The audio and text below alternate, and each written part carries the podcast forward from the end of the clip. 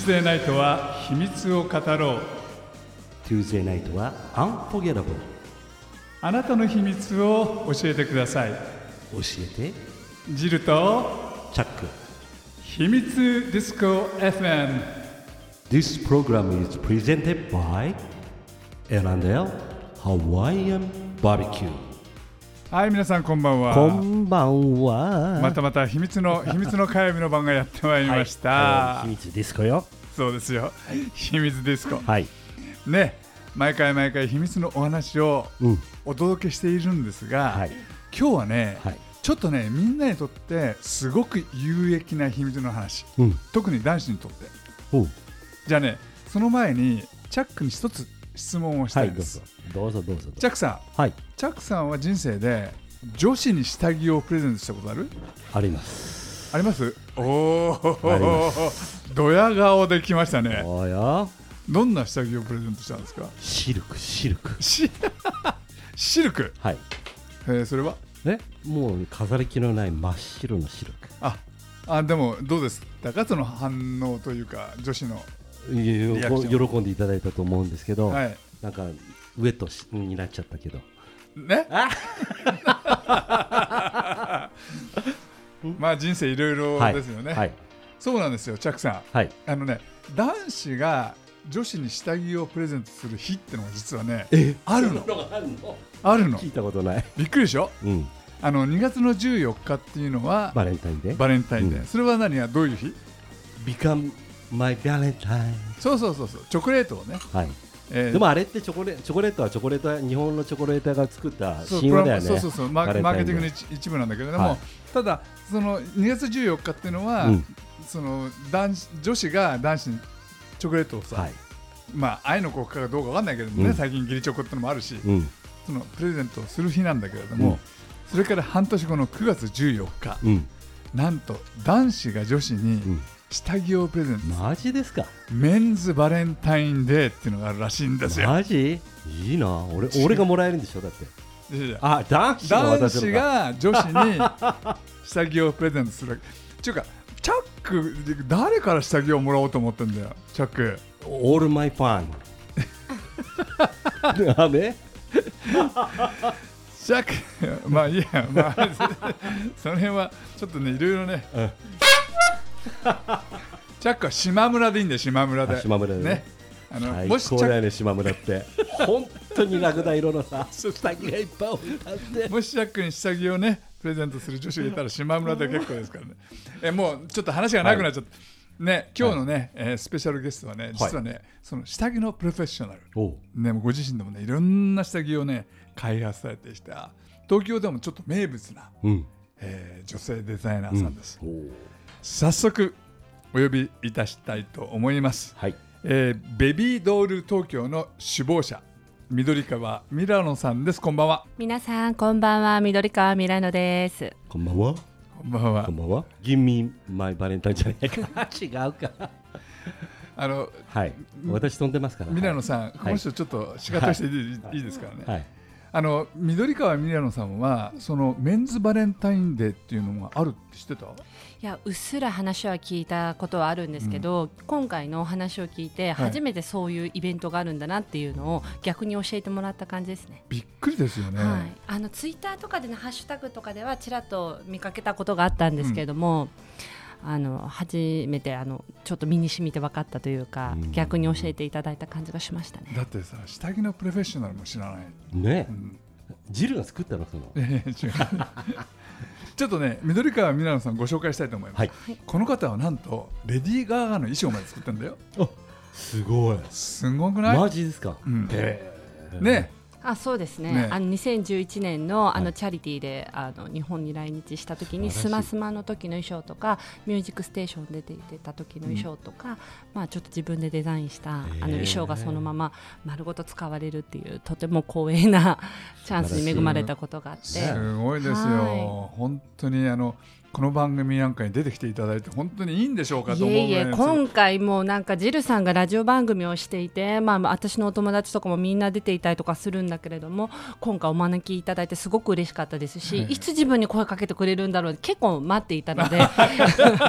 やっとかみたいあなりがとうございます。はいこちらこそありがとうございます。はい。あのミラノさんがやっている、ええ。そのベビードール東京っていうのは、はい。どういうそのお店ないしは今はねあの、はい。ネット通販もややられてらっしゃる、ええどどういう感じのお店かちょっとご紹介いただけますか？そうですね。まずあの2000年のクリスマスイブにあの原宿の神宮前2丁目でオープンをして、うん。あの美と大敗のセレクトショップという、うん。私があの子供の頃にあの江戸川乱歩のあの黒トカゲっていうお話がすごい好きで、はい。そこの中に恐怖美術館っていう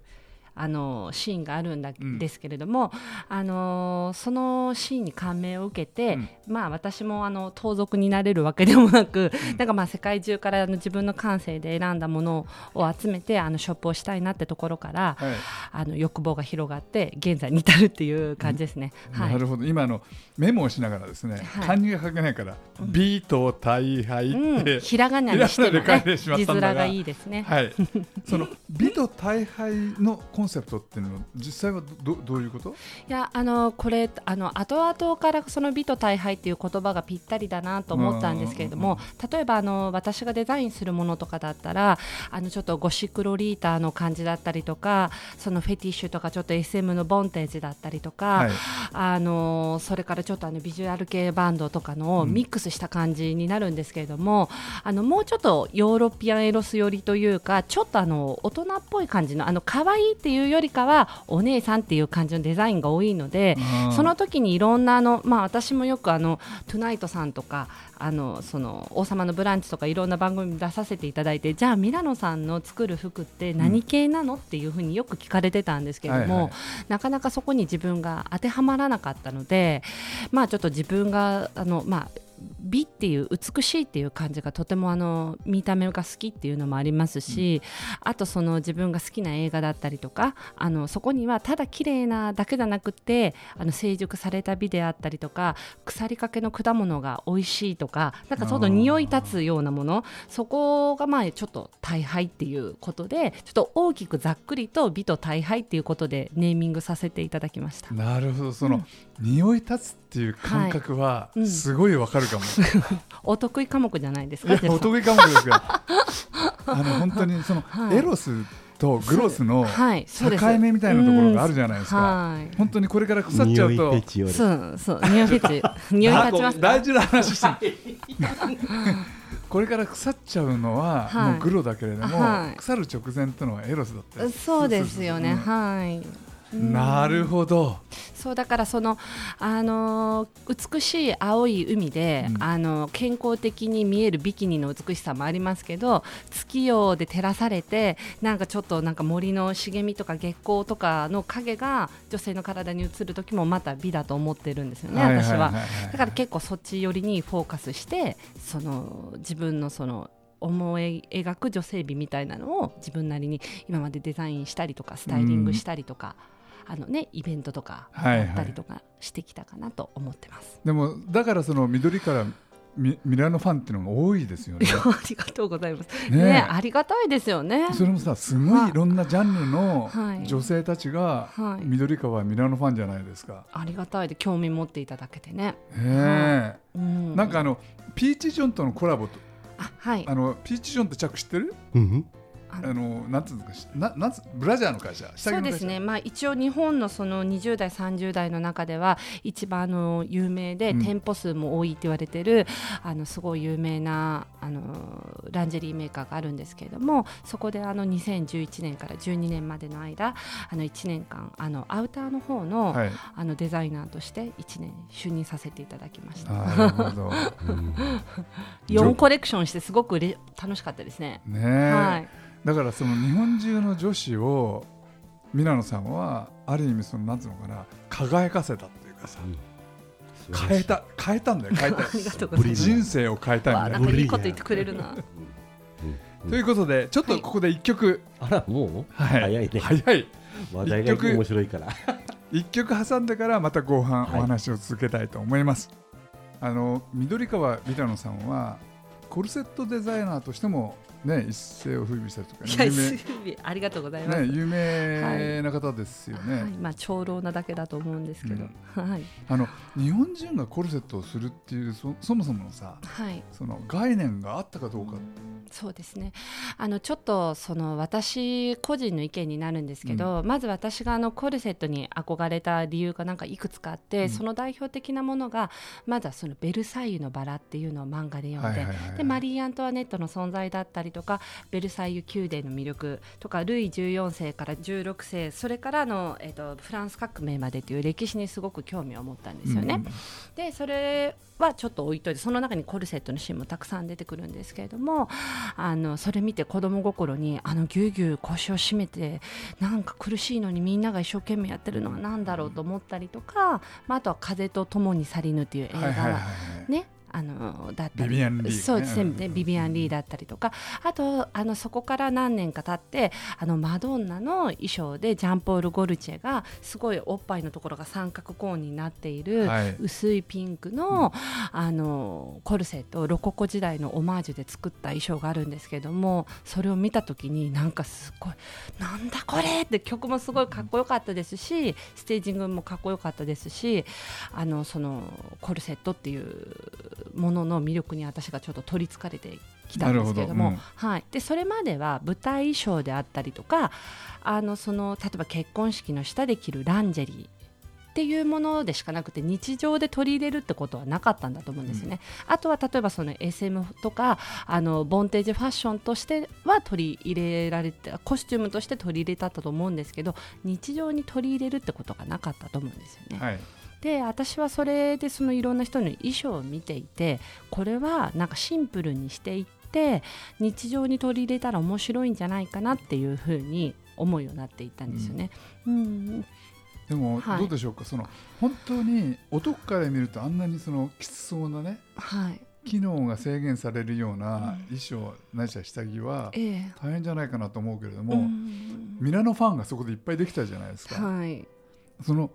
その人たちって SM の人たち、はい、普通の人たち？もう普通のあの方がほとんどですよね。そのはい。私のファンの方はまあそのまあ割合で言うとまあでもありがたく6対4ぐらいでまあ意外とそのねあの SM の趣味がある方も普段は普通の仕事してる方もとても多いので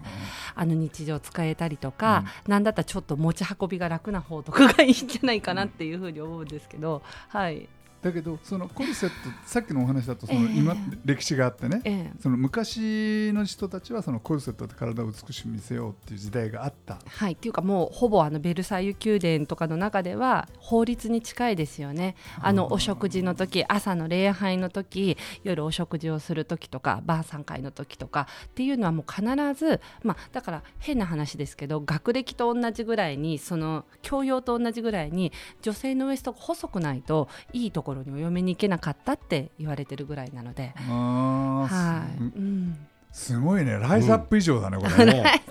だからその苦しくても、うん、あのつけなければならなかった。昔はだからそのコルセットの着用って今は選べる時代ですけれども昔はある程度の階級の方だったらもうもう必須だったので選べなかったと思います、ねはい、じゃあその昔のそのベルサイユの時代から、はい、その現代の衣装にだんだん変わっていくわけじゃないですか、はいはいはい、ある日突然こいつコルセットを打ち破れみたいなことを言って時代を変えた人ってのいるんですか、あそうですね。だから、うん、あのまずフランス革命が起こってその後とかにあのやっぱりその女性を着てたのコルセットプラスその広がるスカートだったりとかするのが30キロとか40キロとか特にあのしていて女性がそのせいで活動的にならない。でコルセットをつけるとやっぱりその胸まであると息とかもしづらいので、はいはい、あのこんなのだったら女性がかわいそうだって言ってもう女性だって動ける時代が来たんだって言ってあのかの有名なココ・シャネルさんがあの男性向けのそのジャージー素材で作ったパンツとかあのジャケットみたいなものもあの女性が活動的にできる服っていうのをやっぱりあの彼女とあのポール・ポワレさんっていうあのデザイナーさんがあのファッションに革命を起こしてみんなを自由にしていった女性をあの自由にしていったんだと思います。ここシャネルがやったんだ。そうですね。へだからやっぱりフランスが国をかけて守ってるブランドだと思いますし、うん、未だにその歴史はすごく引き継いでやってると思います。でもその何ですか、はい、コルセットファンのね、はい、皆野さんからすると、はい、どうでしょうかそのココシャネルが女性をコルセットから解放するっつって解放しちゃったわけじゃないですか、はい、コルセットファンからするとどうどういうその思いですかねそれって。私はそのなんだろう昔はあのエレあのコルセットをつけるってことを選べない時代でしたけど今は選べる時代ですので、何百年前と違ってあの素材も良くなってるから昔のあのコルセットので半分以下で軽さは作れるし、うん、あのそれはまあうちのやり方なんですけれどもあの今選べる時代であの苦しくないコルセット自分が休みたい時は休んで、つけたい時につけてっていうふうに自分で選べる時代なので。それでまあ体に、まあ、健康を害さないコルセットっていうのが、あのうちのデザインのなんか売りになってるんですけど。なるほど、はい、さっきほらジャンポール・ゴルチエとか、はい、マドンナとかっていう話が出てきたじゃないですか。はい。えージャンポール・ゴルチエとかマドンナの時代っていうと、はい、そのなんつうんですかね昔のフランスのコルセットとはずいぶん違う感じでしょ？そうですね。あのでもやっぱりゴルチエのそのデザインって好きなんですけどロココ時代のオマージュもありあの色彩とかありながら現代風に作っていてしかもステージで入るように作っているので、うん、やっぱすごいだと思います。はい、チャックどうですかコルセット。してみたいと思いますか、うんうん、うん、どじゃ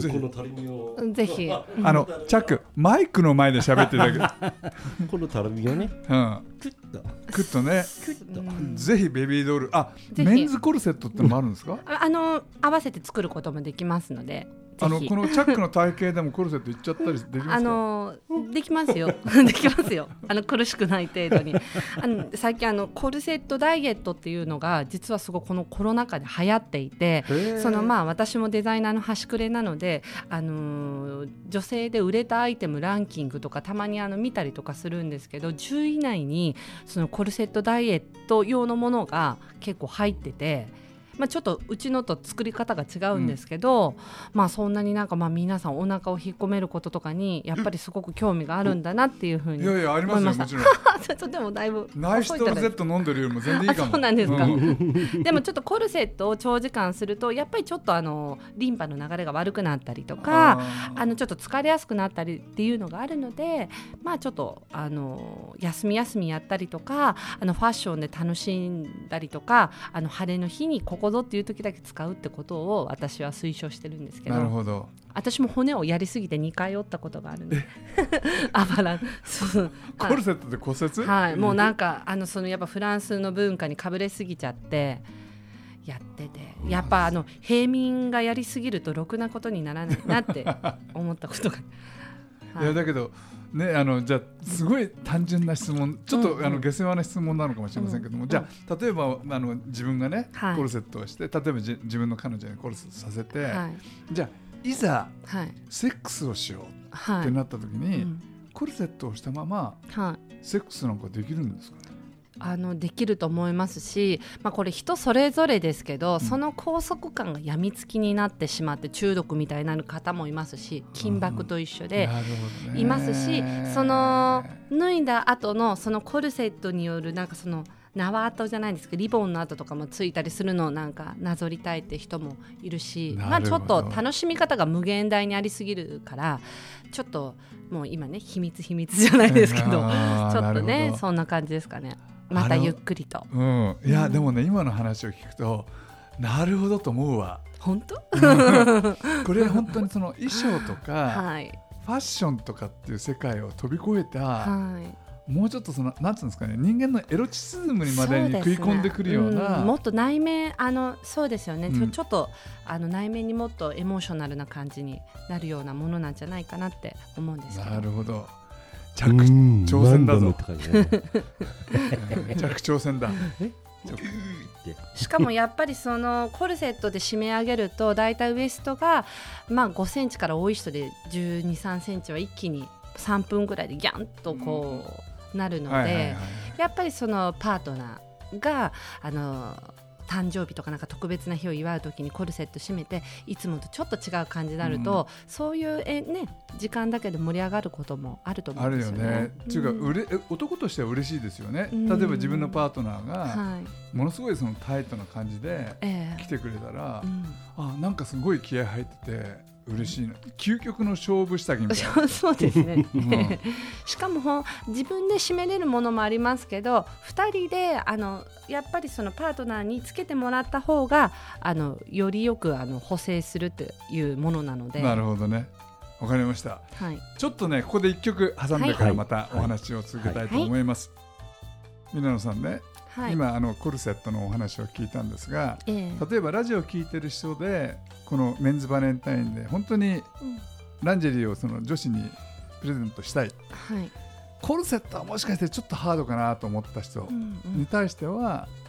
例えばそれ以外のそのプレゼント、うん、えーあのまあソフトな使いやすいコルセットもありますし、うん、あとは最近やっぱりちょっとこのコロナっていうことで下着で売れていたものっていうのも変わってるように思うんですよね。うん、例えばお家で過ごす時間が多くなっているのであのちょっとあのあの寄せてあげてとか盛るとかそういう感じじゃなくてリラックスできるもの。あなるほどね。お家でね、えー、だからそういうものであの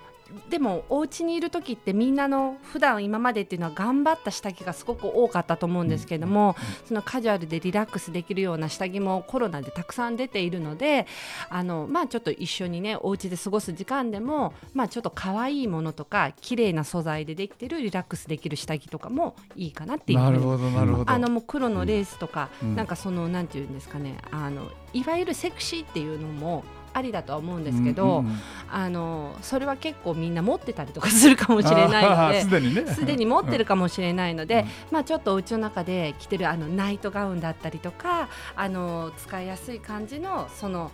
ちょっとその下着っぽいあのワンピースみたいなものだったりとか、あのカフタンって言ったりとか、まあ、ネグリジェに近いものなんですけどそういうものとかっていうのは持ってそうで持ってないと思うので喜ばれるのじゃないかなっていうなるほど。チャック、うん、すごくいいアイデアを頂戴しました。俺はしてたけどね。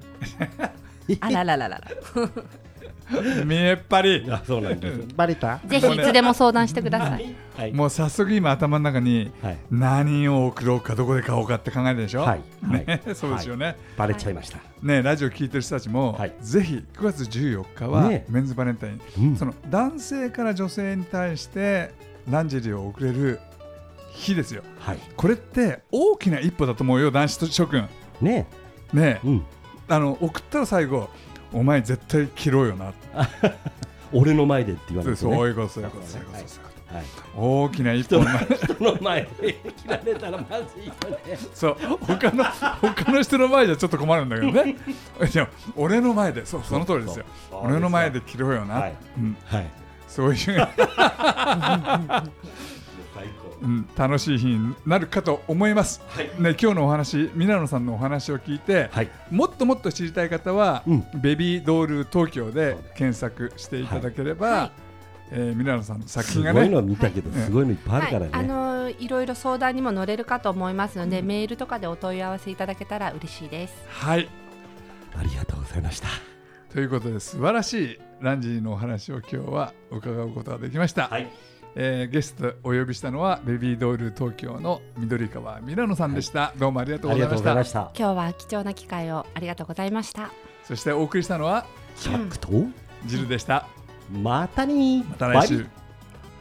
This program is brought to you by エラネハワイアンバーベキューアロハアロハマハローチャオ